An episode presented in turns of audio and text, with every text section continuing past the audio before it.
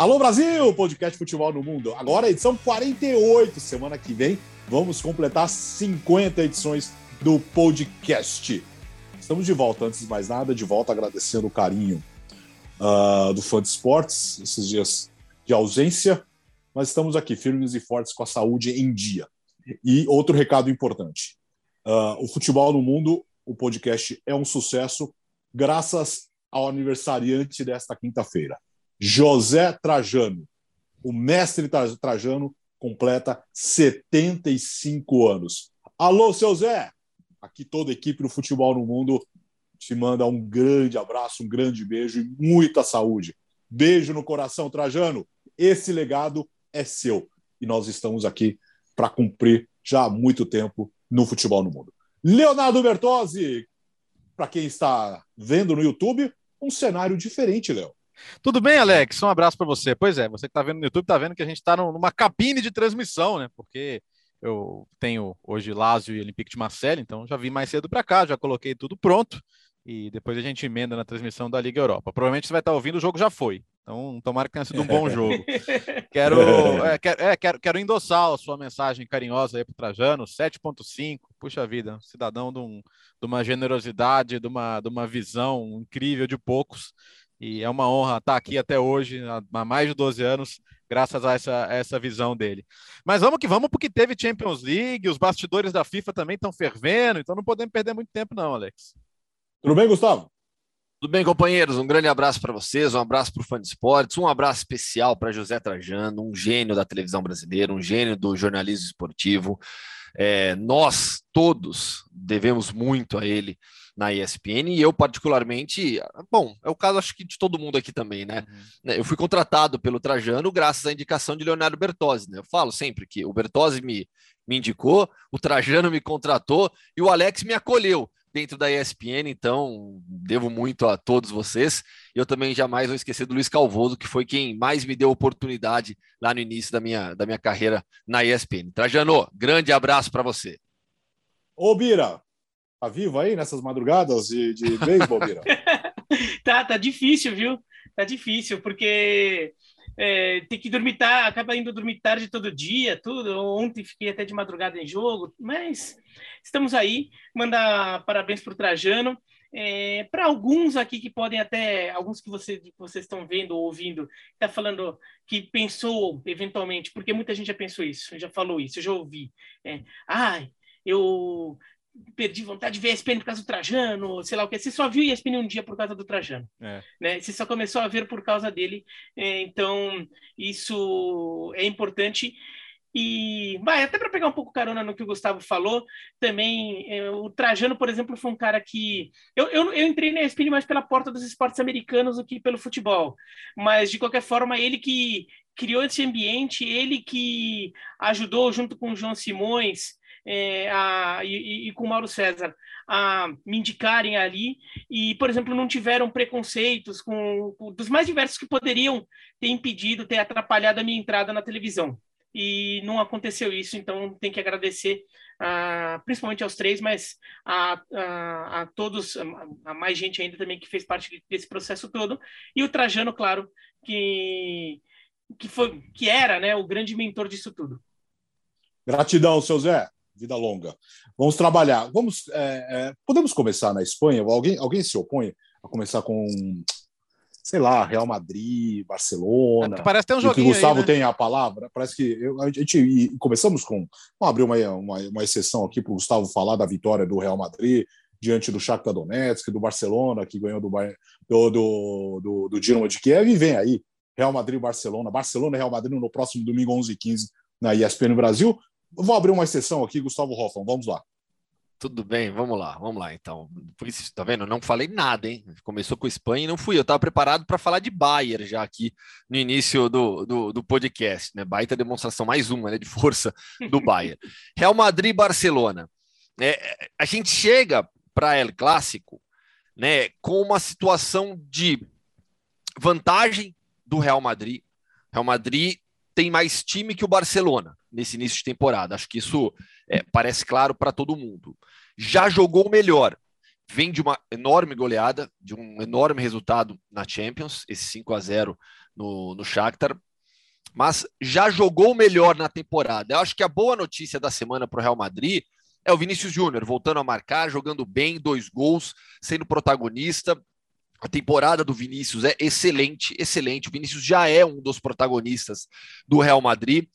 Voltou a marcar, fez dois gols. Rodrigo também foi titular, também marcou. O Rodrigo na Champions League é um absurdo.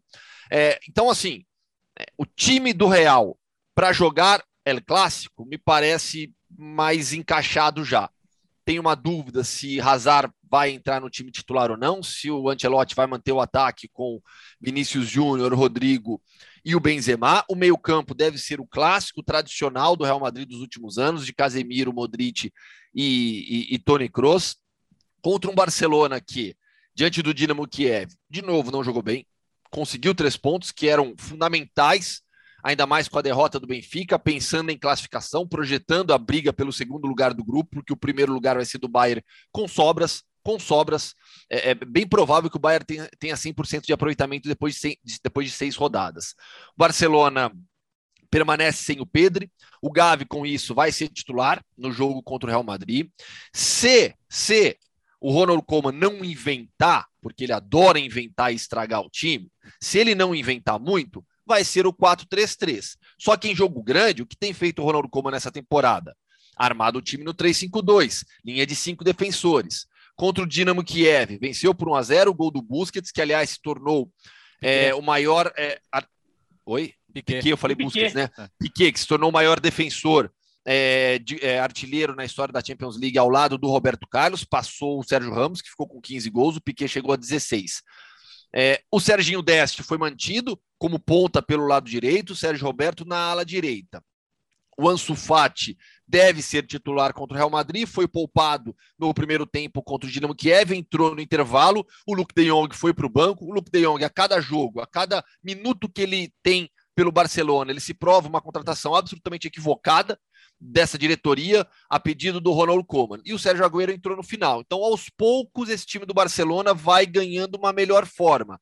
Em breve o Dembélé volta e aí passa a ser uma opção melhor de ataque pelo lado direito. Coutinho saindo do banco vai entrando bem. O Ansu Fati deve ser titular, como eu disse, contra o Real Madrid, com o Memphis centralizado, não jogando pelo lado do campo. Vai ser um bom jogo. O momento do Real Madrid é melhor. A temporada até aqui é melhor, mas vai ser um bom jogo. Eu tô achando o Gustavo muito otimista com o Barcelona, viu? Porque foi. É. Não, eu, achei, não, não é eu, achei, eu, eu, achei sofrível o jogo, cara. Foi, o jogo foi é. ruim. Não, acho até para deixar claro, então, o jogo do Barcelona foi ruim, ganhou por 1 a 0 mas assim, é, ao menos você vê, vê, vê alguns jogadores rendendo um pouquinho mais, jogando na sua posição, né? Mas, ao menos, Gustavo, mas, você já começa. É melhor se você tiver que escalar o Barcelona hoje, você já tem ideia mais ou menos de por é onde isso. começar, né? É isso, a, é isso. A, a, antes da data FIFA, você não sabia nem. Por... Você só sabe o goleiro, vai. Fora é, isso. Mas o problema, né, Bira, é, é, é, chegar no final de semana e o Ronaldo com montar a sua linha de cinco defensores, abrir o Frank De Jong, colocar o Luke De Jong titular de novo.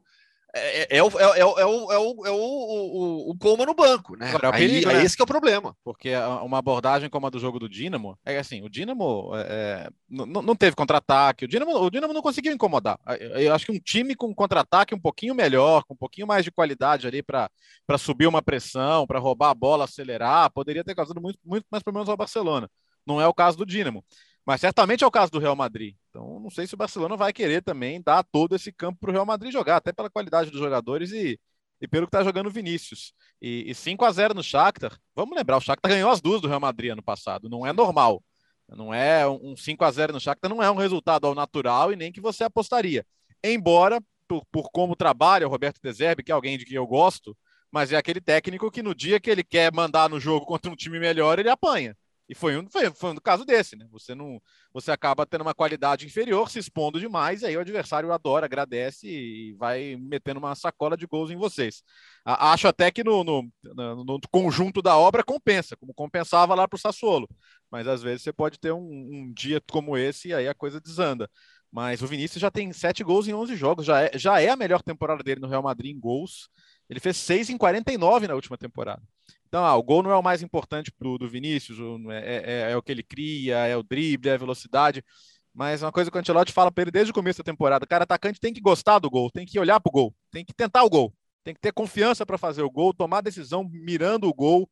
E ele tem se sentido cada vez mais confortável com isso, a parceria com o Benzema muito bem também, e, e, e algumas das críticas que ele sofreu em Madrid, algumas até muito carregadas de, de preconceito no começo, vão sumindo, né? Hoje, é, hoje ninguém discute que o Vinícius é uma peça fundamental desse time e, e é muito legal que isso aconteça, porque ele está mostrando um, um amadurecimento importante e chegar, chegar a outubro já com sete gols, já com sua melhor temporada, eu acho que é um número muito significativo.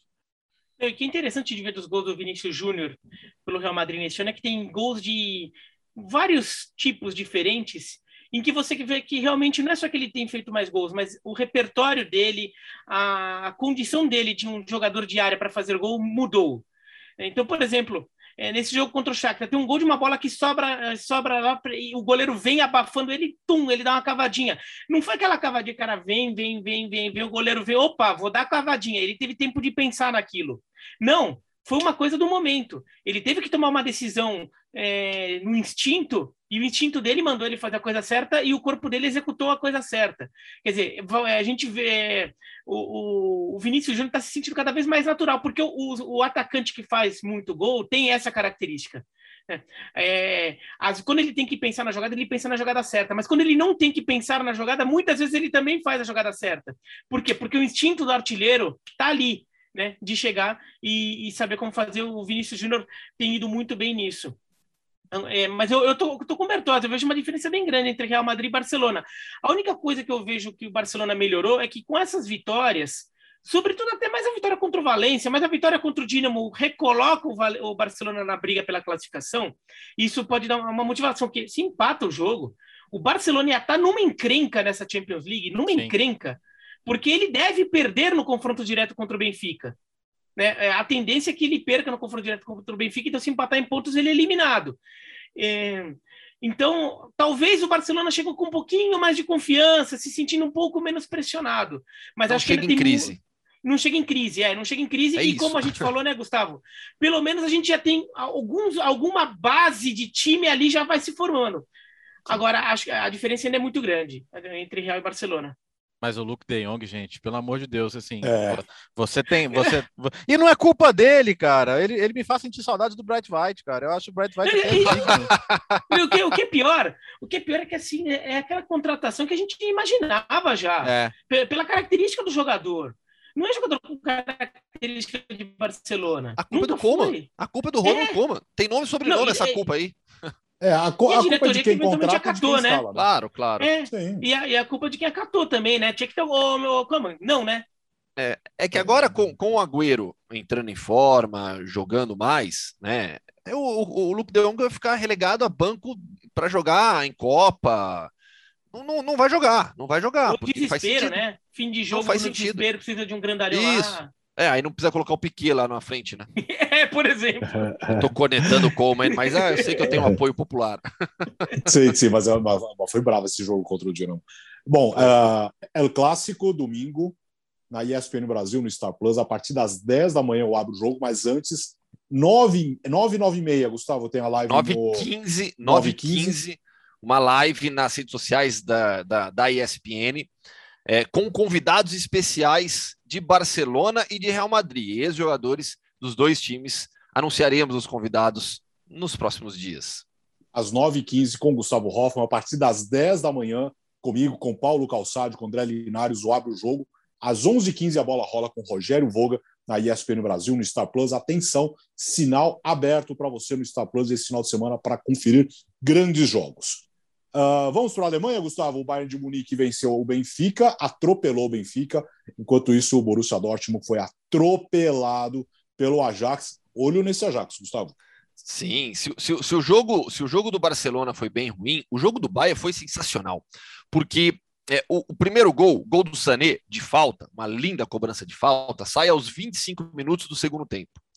Até 25 minutos, o jogo estava totalmente aberto o Bayern era melhor. O Bayern era melhor. Mas o Benfica fazia boa partida. Teve chance para fazer gol, teve chance para fazer 1 a 0 uma bola pelo lado direito, pelo, por exemplo, foi o Darwin Nunes, né, companheiros? Foi, foi, foi acho que foi, o Darwin, naquela arrancada para cima do Pamecano. A, defesa, a Aliás, defesaça do Neuer. É, né, não, teve a defesaça, não, teve a defesaça do Neuer, mas teve também essa bola no segundo tempo, pouco antes do gol, uma bola arrancada pelo lado direito para cima do Pamecano. Enfim, o Benfica jogava bem e o Bayern era melhor. O Bayern tinha oportunidades também para fazer. O, o, o Odisseias Vlachodimos fez grandes defesas. Daí faz 1 a 0. Quando faz 1 a 0, já tinha acontecido uma mudança tática importante no Julian Nagelsmann, porque é, a gente tá, tá, muita gente eu vejo falando: "Ah, o Bayern quando fez 1 a 0 a partir dali atropelou, se impôs". Sim, mas se impôs já de uma maneira diferente. Porque o Nagelsmann, que aliás testou positivo para Covid, não estava no banco de reservas já, né, mas passou todas as orientações para o seu assistente.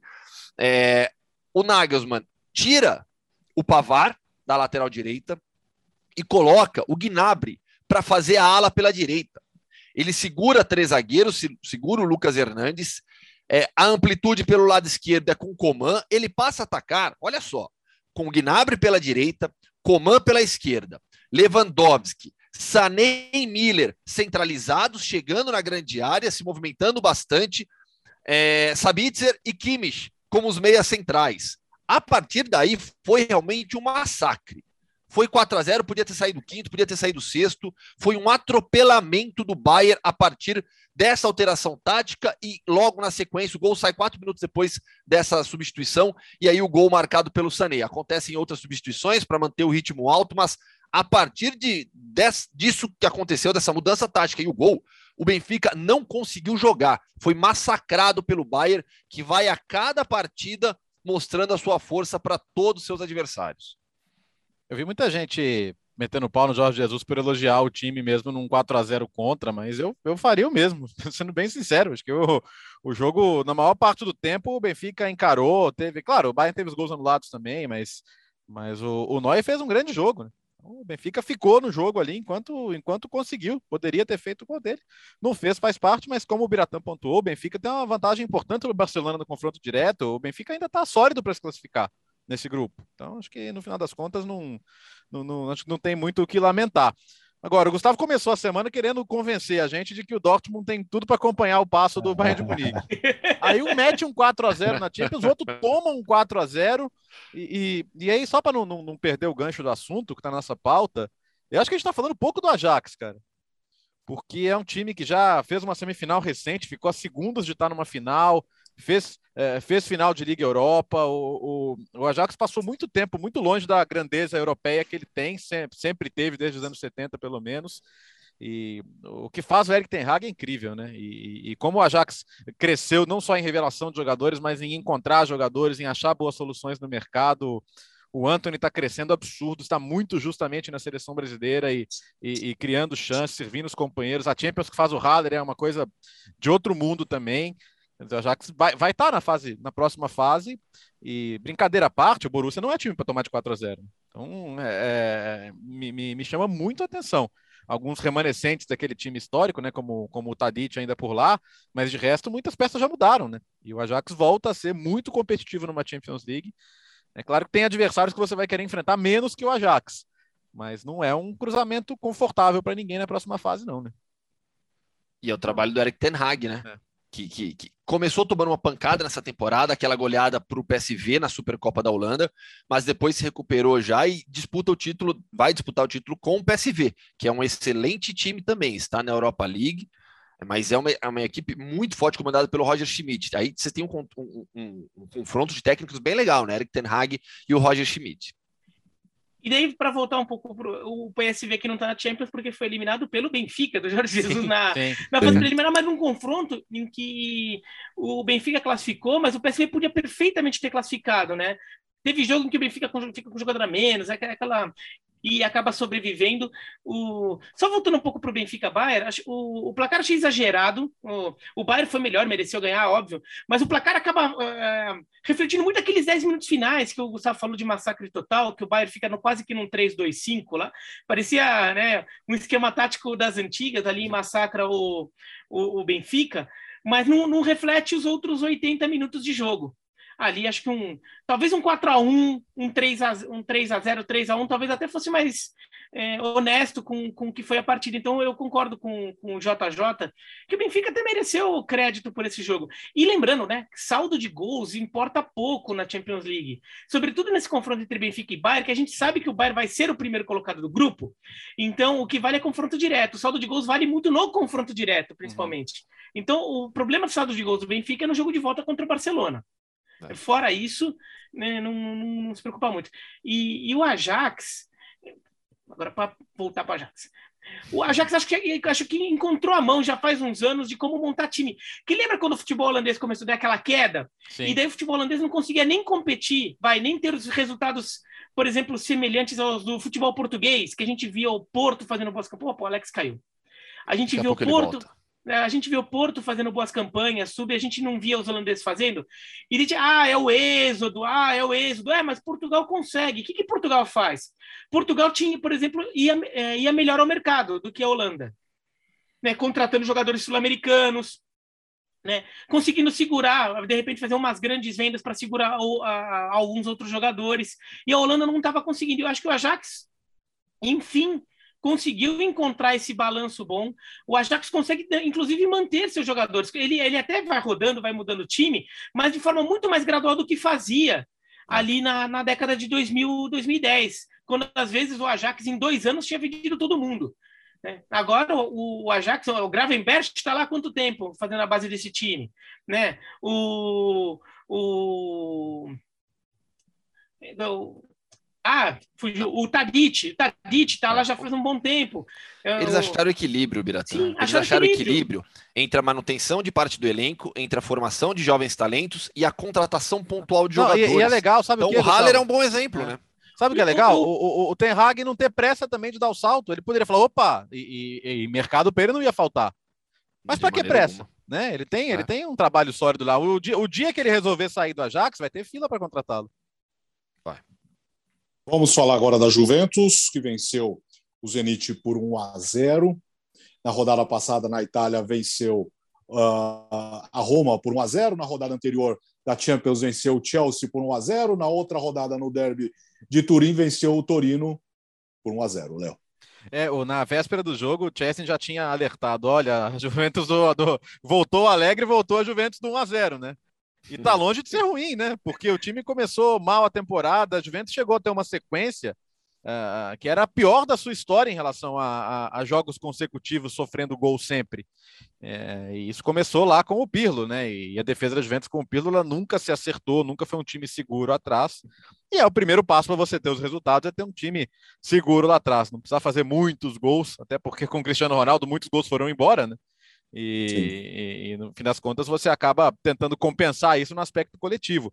E, e, acho que assim, contra um time como o Zenit, que tem jogadores muito talentosos, você conseguir sair de lá sem levar gol não é qualquer um. Gustavo conhece futebol russo, conhece Zenit, sabe disso. Então você conseguir segurar um ataque desse nível não é fácil. E o, e o Chesney se acertou, né? Ele começou a temporada falhando muito e agora ele tem sido também uma peça importante. O Mourinho falou uma coisa interessante sobre o Alegre antes do jogo da Roma, né? Ele falou: chamam a gente de resultadista. Mas sabe quem não? Eles não podem chamar de resultadista quem não tem resultado. e o Alegre tem. É, é, é, isso. E acho que no final das contas é isso. O Alegre é um cara que, que trabalha, é um cara que não tem problema em variar esquemas, em, em, em mudar a maneira de jogar do time muitas vezes dentro de um jogo, dentro da temporada. Eu acho que como, como estrategista ele é excelente. E aquela coisa, ah, esquece a Juventus. Não dá para esquecer a Juventus nunca. E no, no, grupo do atual campeão Chelsea, a Juventus tem tudo para se classificar com duas rodadas de antecedência na próxima rodada já contra o Zenit. E isso é muito significativo, né? Vira. É o, o, o, o, Alegre, apesar do nome, né, ele não gosta de professar um futebol muito alegre. né? Esse trocadilho é, acaba sendo é. inevitável. Mas é, a Juventus, aí que tá, né? A, é, eu mesmo, em alguns momentos, sobretudo quando a Juventus perdeu o Cristiano Ronaldo, você vi com a tendência de achar que, ah, não, agora a Juventus ficou bem mais fraca, tudo. Mas se a gente olhar o, o que tem sido os bons trabalhos do futebol italiano dos últimos anos, eles têm mais a ver com o que a Juventus está tentando fazer agora do que com a Juventus do Cristiano Ronaldo, que é um time bem montado no coletivo, sabendo explorar bem o, o talento que tem à disposição.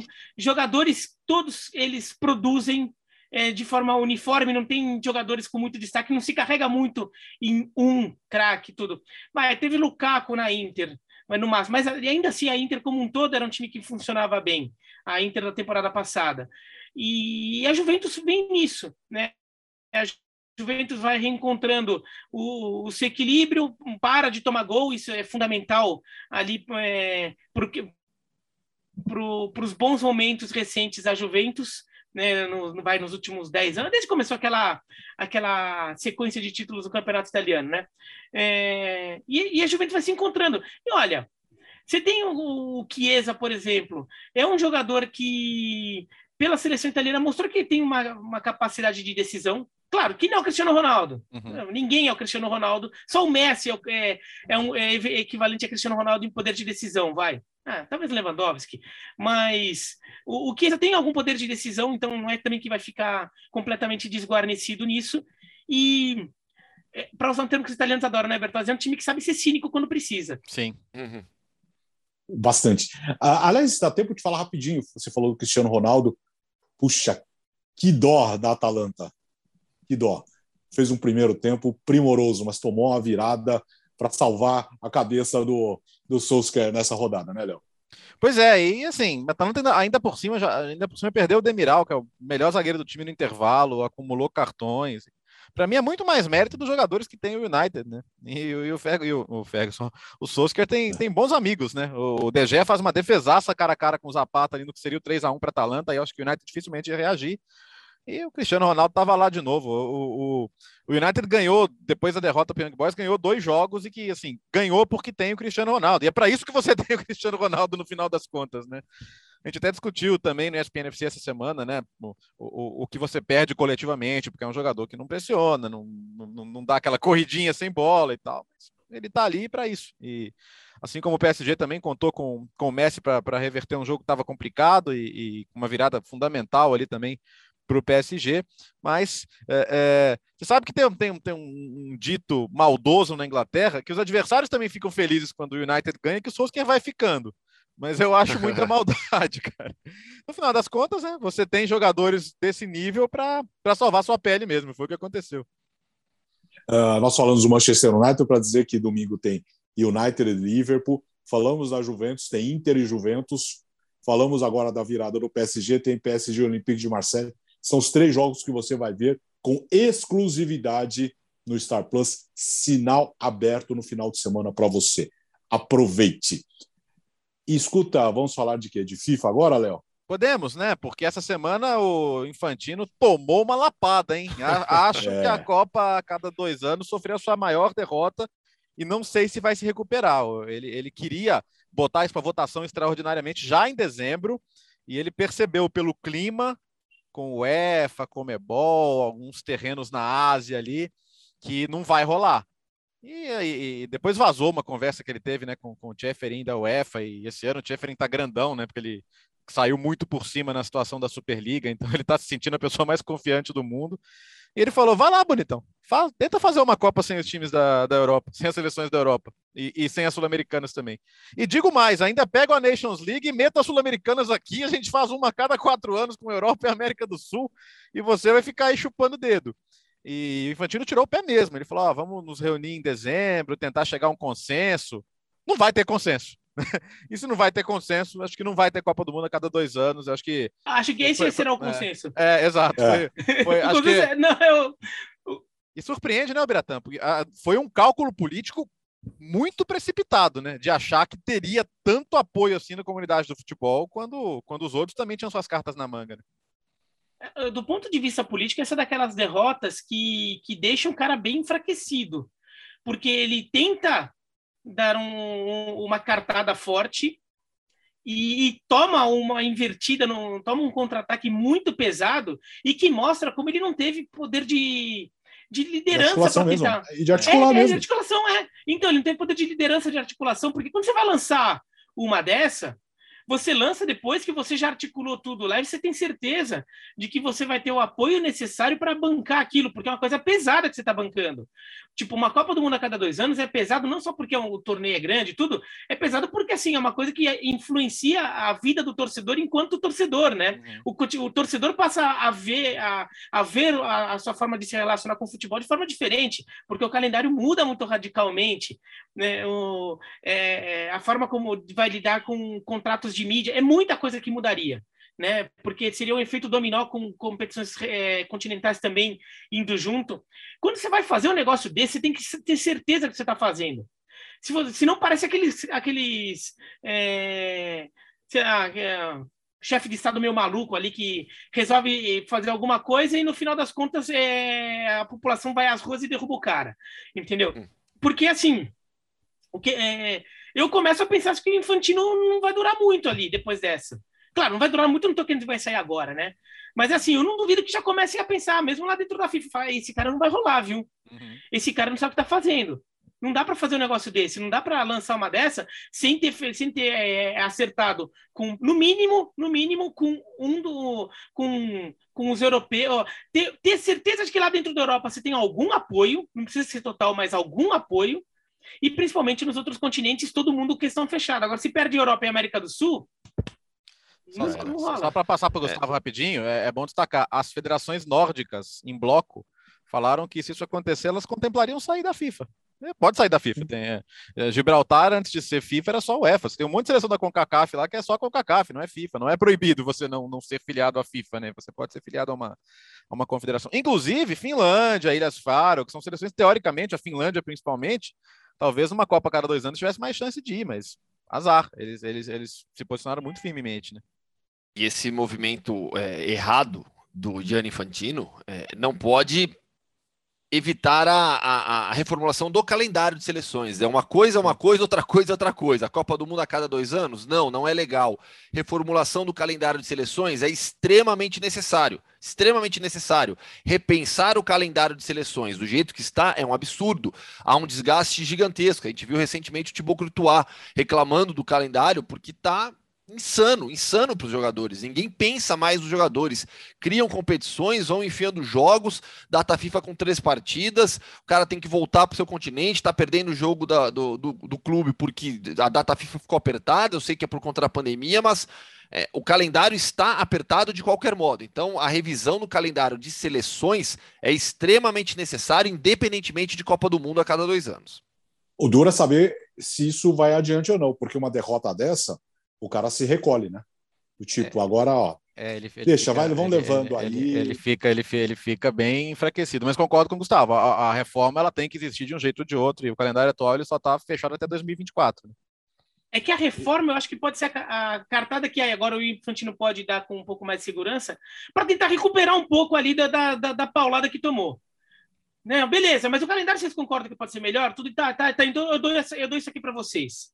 Sabe alguma na, coisa e, assim? na reforma do calendário então, ele, ganha, ele, ganha, os clubes, né, Biratan? Se você exatamente. Se você exatamente. falar para os clubes que os jogadores po, po, ah, podem até ficar mais tempo com as seleções, mas vão a, a, temporada vai ter menos pausas, que também faz parte da proposta. Só que o bizarro Sim. é que seria um, uma janela por ano só em outubro ali ou uma pequena em uma grande é em outubro. É que tem um negócio.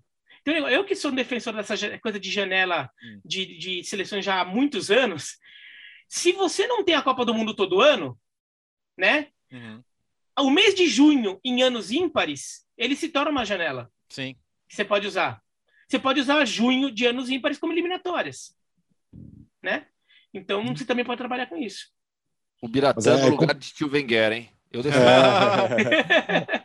se me pagaram o que deve pagar contrata... pra ele, tá bom. É, e, Aí me leva me junto. Contrata... e me contrata particular, tá? Porque o negócio aqui é articulação você tem que ter plano A, plano B, plano C. É... E articulação. Não adianta não, você botar isso e não, jogar eu... isso na opinião pública e achar que o inércia, por apelo popular, comoção nacional, que você vai aprovar uma Copa do Mundo. Não, e assim, ô, Alex, se você, se, você, se você fechar ali, né, com, com, com, com os chineses e o, Gustavo, e o Gustavo fechar com todo mundo do mundo Hoffman, já dá uns Olha... 70% da população mundial. Não, e o pior é que a estratégia foi assim, ah, não, mas ó, a, a, estratégia vai, ah, vamos pegar uns ex-jogadores, pega o Ronaldo para falar que é legal. É, Copa cada é. dois anos. O que aconteceu? As pessoas Nada. sabem que o Ronaldo fala o que, o que pedem é. para ele falar, entendeu? Não, não, não, é que é uma. Ele uma não é um pensador do futebol, né? Exato. Puxa. É, e fazer eventos tal para é. promover. Não é isso, não é assim que você vai ganhar voto, né? mas enfim. Uh, ah, uh, no Star Plus, nos canais esportivos, claro, da Disney, nós tivemos uh, a Champions League asiática. A final está definida, né, Bira? Exatamente. A gente, bom, a, a Champions League asiática é, tem aquela divisão regional, né? Então sempre acaba tendo uma final com, com um time é, do mais Oriente Médio contra um time do Extremo Oriente. E vamos ter a final entre o Al Hilal da Arábia Saudita de novo, né? O Al Hilal que disputou o Mundial de Clubes de 2019, até enfrentou o Flamengo na semifinal, o time que foi do Jorge Jesus, né? E vai pegar o Pohang Steelers da Coreia do Sul, que a gente teve semifinais domésticas, né? Foi o Al Hilal contra o Al Nasser, é, uma, final, uma semifinal saudita e outra semifinal sul-coreana com o Pohang Steelers e o Ulsan Hyundai da Coreia do Sul. A, a, a Champions League Asiática é, é, um torneio interessante porque assim, há bastante equilíbrio entre os países, né? Japão, Coreia do Sul. A, a China deu uma caidinha ali porque reduziu o investimento nos últimos anos, mas a China também tinha, tinha times fortes. A gente viu o Guangzhou Evergrande sendo campeão. E, e olha, e pelo nível técnico que a gente, eh, pelo que a gente tem visto no Mundial de Clubes, o nível técnico da Champions League Asiática é, não é tão menor quanto alguma, é tão abaixo do que, a gente, do que a gente vê aqui na América do Sul quanto muita gente pensa. O time do Al-Hilal é bom, comandado é. pelo Nado Jardim. Você pega, você tem Matheus Pereira, lá que saiu da Premier League para jogar no Al Hilal. Você tem o Marega, que está jogando muito bem. O Gomes, que está lá há mais tempo já. O Coelar, que saiu do Flamengo, está lá no Al Hilal também. O time do Al Hilal, para mim, é o favorito nessa final contra o Pohang Steelers. Eu assisti os dois jogos no Star Plus. É, o Pohang Steelers sofreu mais, foi para os pênaltis com, com o San Hyundai. É, o legal dessa final também é o seguinte: é jogo único, dia 23 de novembro, em Riad, e são os dois maiores campeões. A gente está falando dos dois maiores campeões da história da competição, três títulos para cada um. O, o Pohang Steelers, três finais, três títulos. O Al Hilal não, o Al Hilal tem quatro vice-campeonatos. É, e, e tem três títulos também. Então vai ser uma final bem legal, jogo único, por si só já é, já é bacana. E esse time do Al Hilal vale a pena assistir, que, que eu gosto. E com, e com a final sendo na Arábia Saudita, é interessante até ver como vai ser a presença de torcida. O, o Portland Steelers nem tanto, mas o Al Hilal tem uma torcida malucaça. Sim, é a torcida fanática, os caras se consideram Real Madrid da Ásia. É, é uma torcida realmente muito fanática, que, que enche estádio, faz muito barulho, faz mosaico, faz, sei lá, faz toda aquela ação de torcida que, que a gente está acostumado a ver aí quando no, no sites, tudo. E na Trivela era engraçado, que teve uma época que a gente até brincou de criar a editoria Al Hilal, porque a gente chegou e fez um, fez um, um, texto, um texto lá que a gente botava um vídeo lá da torcida do lá fazendo um negócio legal. Os caras na Arábia Saudita descobriram o post. A gente teve uma baita audiência na Arábia Saudita naquela semana. E no Twitter também, os sauditas. A gente conseguiu receber um monte de mensagem escrita em árabe que a gente não entendia nada. E os caras loucaço. Depois a gente botou uma outra vez, uma outra. E de novo, os caras achavam a gente e, e, e, assim, eles vão em massa. E daí ficavam mandando mensagem e sair. Obrigado, gente do Brasil. A gente ama vocês. Futebol é Brasil, sei lá o que. Era é, Al Hilal, Real Madrid da, da Ásia, sei lá o que. Eles ficavam mandando uns negócios assim. É, e, não vamos ter, e, não, e não vamos ter estreante, né? No Mundial de Clubes tem Flamengo e Palmeiras, tem América e Monterrey na CONCACAF, outra final doméstica, então você não vai ter nenhuma novidade. E o Al Jazeera que entrou de gaiato aí, porque os Emirados Árabes se ofereceram para substituir o Japão? Já, já tinham recebido o Mundial antes, então entram aí o, entra também o time dos Emirados Árabes. É, é vai ser no começo de 22 agora, mas não sabemos ainda a data exata, né? Estamos nessa, nessa expectativa, até para esperar o sorteio também, para ver os cruzamentos, né? Momento besteirol, nada a ver. Ai. Ei, a Viviane estava vendo, Viviane, minha esposa, estava vendo um, uma publicação dia desse de músicas famosas que as pessoas cantam errado. Ah. Vamos lá. Quem já cantou, assim como eu, entrei de caiaque no navio, ao invés de gaiato? Essa é clássica, aposto que tem mais gente. Vai ter comentário aqui de gente concordando comigo. Cada coisa. É, outro, você, aliás, falando na Coreia, porque vem aí o entrevista aí Hoffman, é, momento cultura. As novelas coreanas são legais pra caramba. Se você e tiver séries, oportunidade, então? As séries, meu, é, e os filmes, então. Também, é, e, o né? K-pop? É, pois é, o K-pop, meu, a cultura coreana é demais. Uh, sem, aqui nós não temos nenhum tipo de preconceito chinês com coreano, coreano, não temos nada disso. Somos Japonês todos também. iguais. Japonês com coreano, com chinês, não tem nada, não temos, não temos nada aqui. Somos todos iguais. Vamos para a Coreia então, Gustavo? É isso?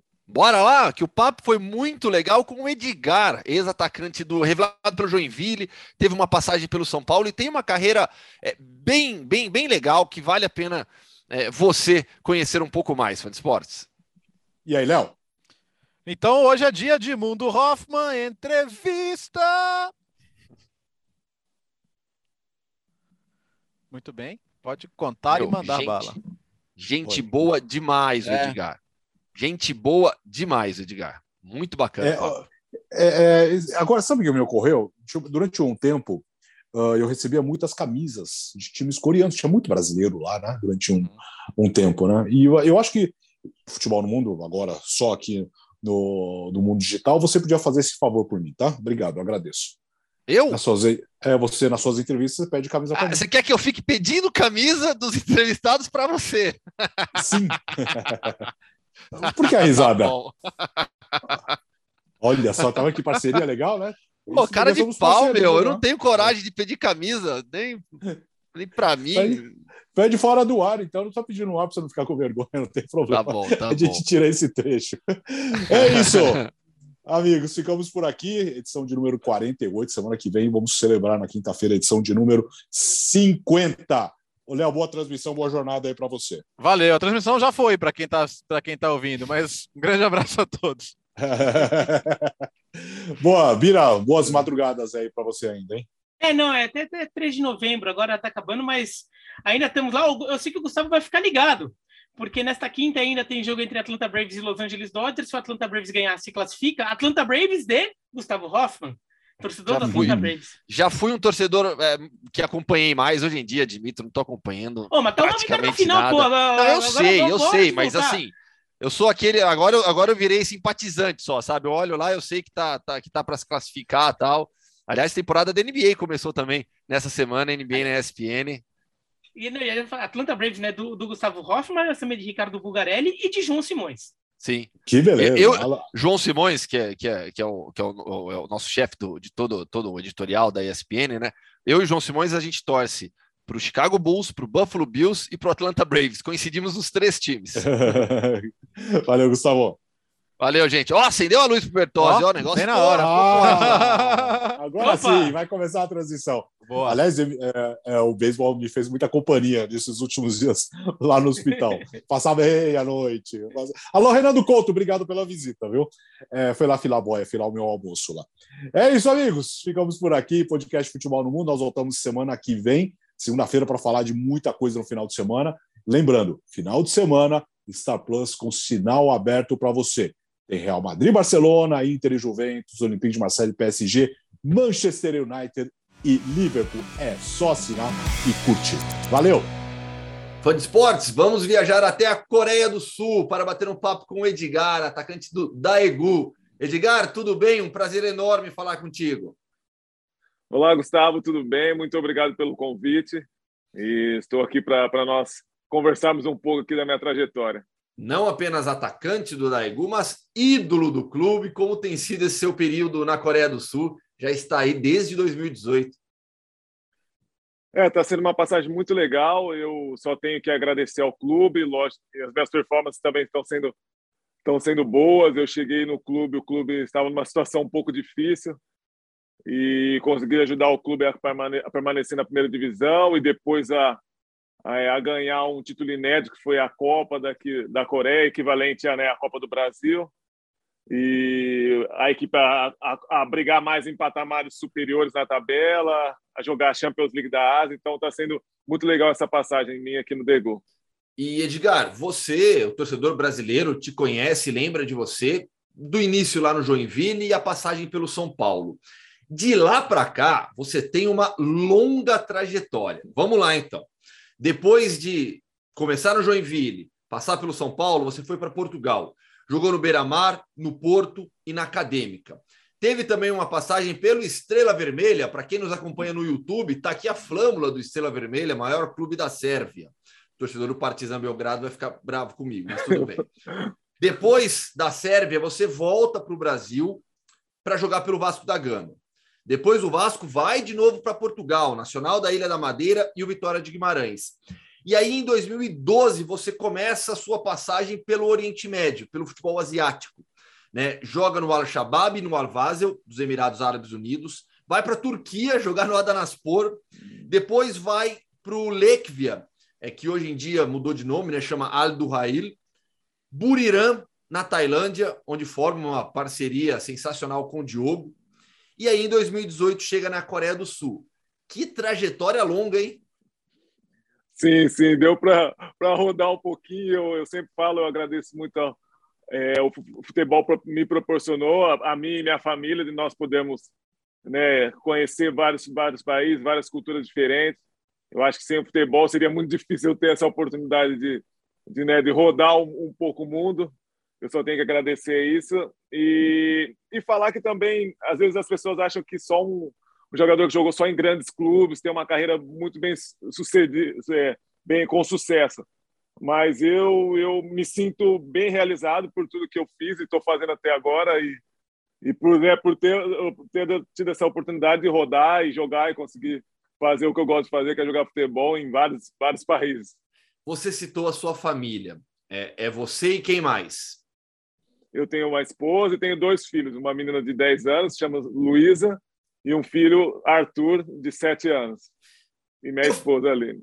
E como é para a família, Edgar? Porque é, o pessoal olha sempre o jogador, né? O jogador acha que é uma máquina, acha que é, é tá lá para jogar, fazer gol e pronto. Mas você tem uma família que está contigo, viajando, trocando de país. Claro que agora você está em um período mais estável, né? Desde 2018 no mesmo país, mas poxa, olha essa trajetória, né? Você foi e ia mudando de ano em ano, às vezes de seis meses em seis meses. É. Como é que fica para a família, para as crianças?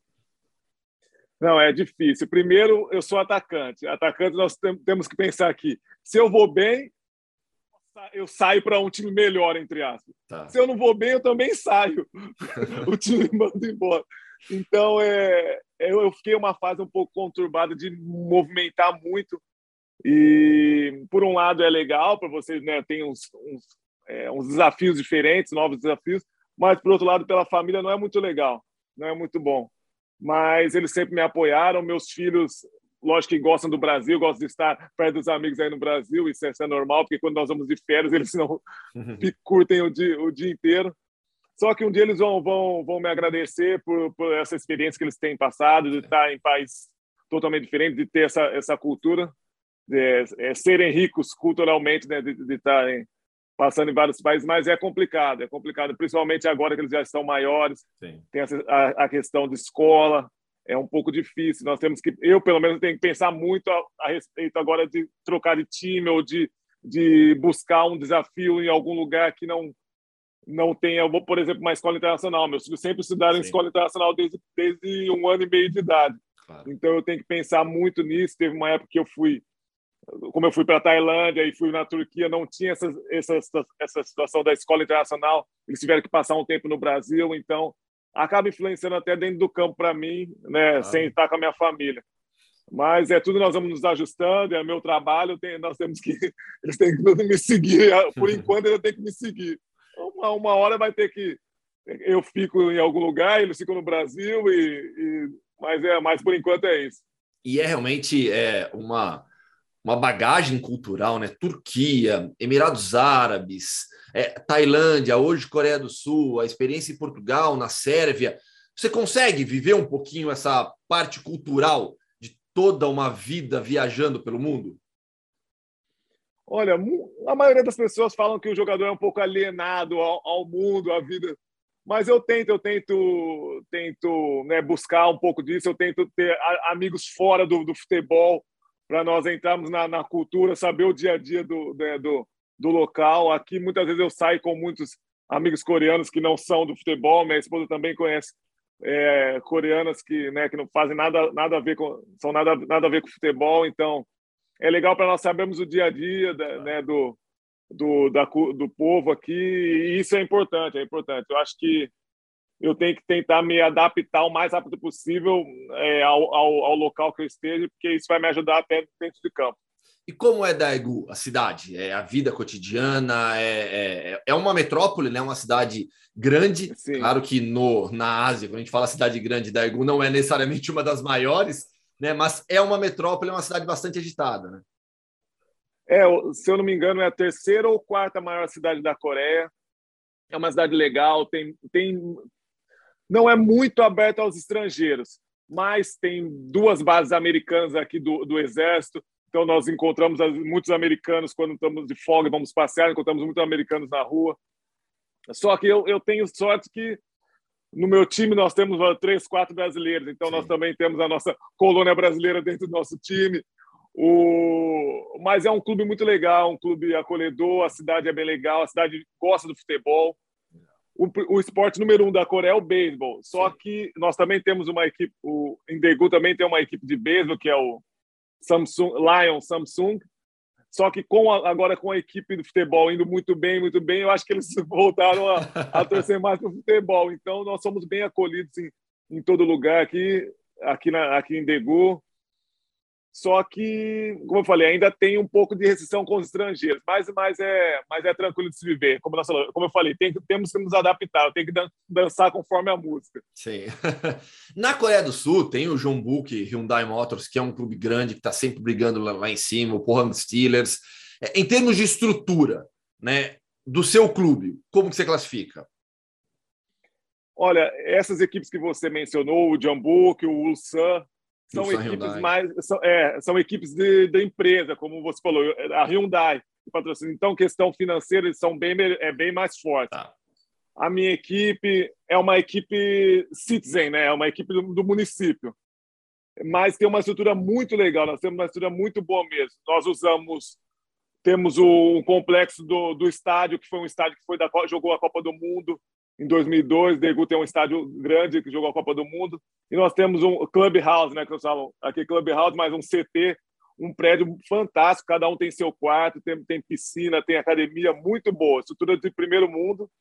E fora o novo estádio que nós temos, que é, né, que é no centro da cidade, que está chamando muita atenção, é uma arena especialmente para o futebol, então é bem legal. Nós temos uma estrutura muito boa aqui, não, não tenho o que reclamar, não.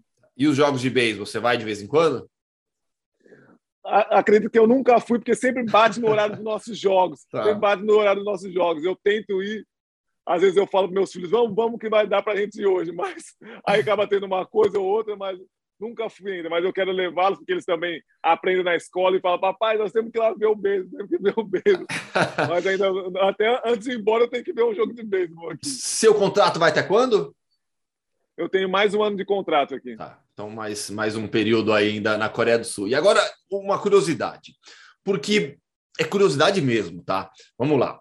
É, nos últimos anos, aqui no Brasil, né, não só no Brasil, na verdade, né, no mundo inteiro, filmes e séries da Coreia do Sul têm feito um sucesso enorme. Enorme. Enorme, enorme. É, você assiste, você gosta? É, é, como é isso na Coreia do Sul também?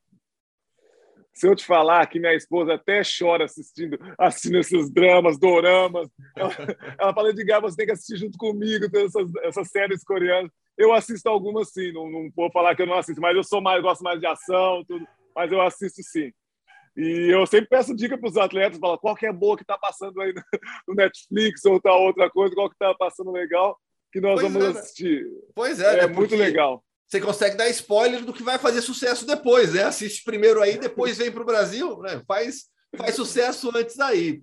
Edgar, a gente falou da sua carreira, né? Dessa longa trajetória sua, de tantas experiências. Eu imagino a quantidade de história que você tem também, é, que já viveu no futebol. É, hoje você vive esse momento de estabilidade, né? Já desde 2018 no Degu. Mas durante toda essa passagem, Lembra de alguma boa história? Qual foi um clube que te marcou? Um jogo que te marcou? Porque você deve ter muita história para contar. Olha, tem algumas coisas assim. É, eu vou, vou falar uma do Estrela Vermelha, que pela Flâmula aí, vamos contar uma do Estrela Vermelha. Primeiro, quando eu cheguei, eu, era o, o estádio chama Marac, Maracana, né? O estádio enorme, enorme. Eu não, não, fazia, eu sabia que era, que era um, um clube grande e tudo, porque eu tinha jogado contra eles num torneio de pré-temporada. Quando eu estava no Porto, joguei um torneio de pré-temporada e fui bem. E aí eles pediram meu empréstimo para o Porto. E né, o Porto aceitou, como eu não, não ia jogar muito, né, tinha grandes atacantes na época, não tinha como eu jogar, eu era novo. Falei, não, vou aceitar esse desafio. Só eu e minha, minha esposa, que era minha namorada na época, não, vamos embora, vamos, vamos para lá. Não tínhamos filhos, não tínhamos nada. Então fomos. Foi, foi um desafio bem legal. É, o primeiro derby eu fiquei assustado. Contra o Partizan eu fiquei assustado. Porque é muita gente, cavalaria, a tropa de choque e cavalaria para todo lado. É, no, o, o estádio tá, e tem o, o, vestiário do estádio é atrás, é, o vestiário é atrás do estádio. Tem um CT, o estádio tem um CT do lado e o vestiário é no CT. Então você se troca no CT e desce um túnel, um túnel cheio de não tatuagem, cheio de pintura assim de medonha as pinturas. E um monte de policial com fuzis tudo assim na, na fila assim para você entrar no campo isso do meu time do meu time. Eu falei onde que eu tô eu vou jogar bola? Vou para guerra. Isso é impressionante foi impressionante. E é, nesse é... dia pediram para nós entrarmos com uma camisa. Uma camisa que era um, era um protesto do, contra um, um, torcedor lá no seu. Não sei que eu não sabia o que estava escrito. Então nós entramos com a camisa. Quando nós entramos nessa camisa, a torcida ficou maluca. Ficou maluca e começou briga de um lado, briga do outro. Nossa. E aí, depois que eu fiquei sabendo que mataram uma pessoa com aquele sinalizador, Putz. colocava no rosto da pessoa. Eu falei, misericórdia, onde que eu vim parar? É uma rivalidade absurda, né? Absurda. E o estádio é, é como se fosse Campinas. Você conhece Campinas? eu dou esse exemplo. Eu sempre dou esse exemplo, porque eu visitei Belgrado também. É mais ou menos isso. Moisés Lucarelli e, e, e o Brinco de Ouro são próximos dos estádios. É uma loucura, né? É impressionante. E quando nós jogávamos fora, nós voltávamos para o estádio, nós tínhamos que esperar, e o Partizan estava jogando, tínhamos que esperar o jogo do Partizan acabar para nós sairmos para nossa casa, porque se encontrasse com algum torcedor do Partizan na rua, podiam querer bater na gente, era impressionante, impressionante. É, isso é. Mas é, é, é ali, ali, foi complicado.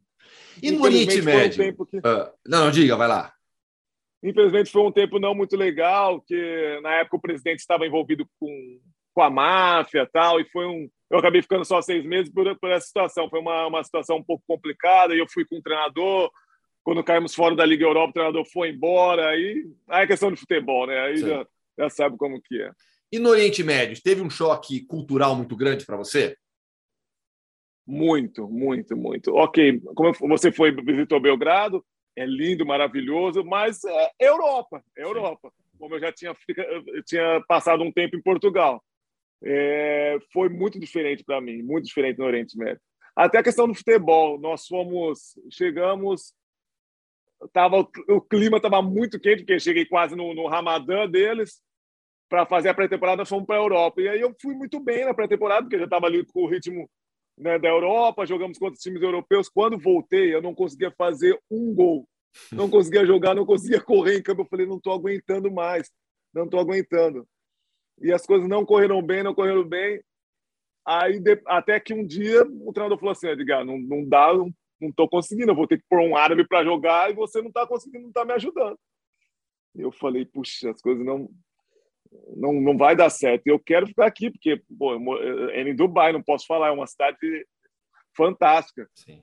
E do nada as coisas começou. Entrei no jogo, nós estávamos perdendo de 2 a 0 eu entrei faltando 15 minutos, fiz três gols, foi 3 a 2 depois no outro jogo já fui fazendo, fui fazendo e não saí mais. Isso era em outubro, vamos supor. Chegou em dezembro, janeiro, eles quiseram renovar meu contrato mais três anos. E aí foi. Então, foi, mas na questão cultural é muito diferente, muito diferente mesmo. É, como aqui, é uma questão, coisa totalmente fora do que nós vivemos no, no Brasil. Totalmente Sem fora. dúvida. Edgar, para a gente fechar, é, vamos lembrar da sua passagem pelo São Paulo, porque você foi muito, você surge muito bem no Joinville e vai para o São Paulo muito jovem ainda. Lembra um pouquinho desse início de carreira? É, eu sempre falava para meus amigos, nós tava, eu era como se eu é, foi um sonho, Sim. porque eu estava vendo São Paulo na televisão um dia e duas semanas depois eu, eu estava lá e meus amigos estavam me vendo. Então foi foi foi um sonho, foi foi muito legal. Eu estava jogando no Joinville, que era, eu era um dos artistas da Série C na época. E fui para o São Paulo, né, para compor um elenco, para tentar uma chance e tudo. E essa chance já caiu logo na primeira semana que eu cheguei. Joguei contra o Atlético Paranaense na Arena da Baixada. É muito nervoso, muito jovem, como você disse. Mas foi um aprendizado tremendo, tremendo. Pude jogar com grandes jogadores, eu pude ir para a seleção sub-20, uma coisa que com certeza não iria jogando no Joinville, por mais que eu estaria fosse o melhor jogador do campeonato Série C, eu não iria para a seleção sub-20. Claro. É, foi muito legal, foi né, trabalhar naquela estrutura toda que São Paulo tem e fazer parte do, do, time que foi campeão brasileiro. Então, eu fico muito feliz, fiquei muito feliz e sou, sou até hoje por ter, ter passado num, num clube grande como, como São Paulo. Edgar, quero te agradecer demais. O papo foi muito legal. Com, com, com o tamanho que você tem de carreira, dá para a gente ficar aqui fazer um podcast. O podcast normalmente fica aí uma hora, uma hora e pouquinho, 50 minutos. Dá para a gente fazer um podcast inteiro contigo. Muito legal te conhecer, bacana demais. E toda obrigado, a sorte do mundo nessa reta final agora do Campeonato Sul-Coreano. Obrigado, obrigado. Eu que tenho que agradecer pelo, pelo contato, pela nossa conversa. Espero que aqui também as coisas corram bem, nós podemos classificar, né, ficar entre os melhores equipes. Nós também estamos na semifinal da, da Copa de novo. Esperamos que esse ano consigamos mais um troféu. Boa, valeu, Edgar. Grande abraço. Valeu, Gustavo. Grande abraço. Muito obrigado.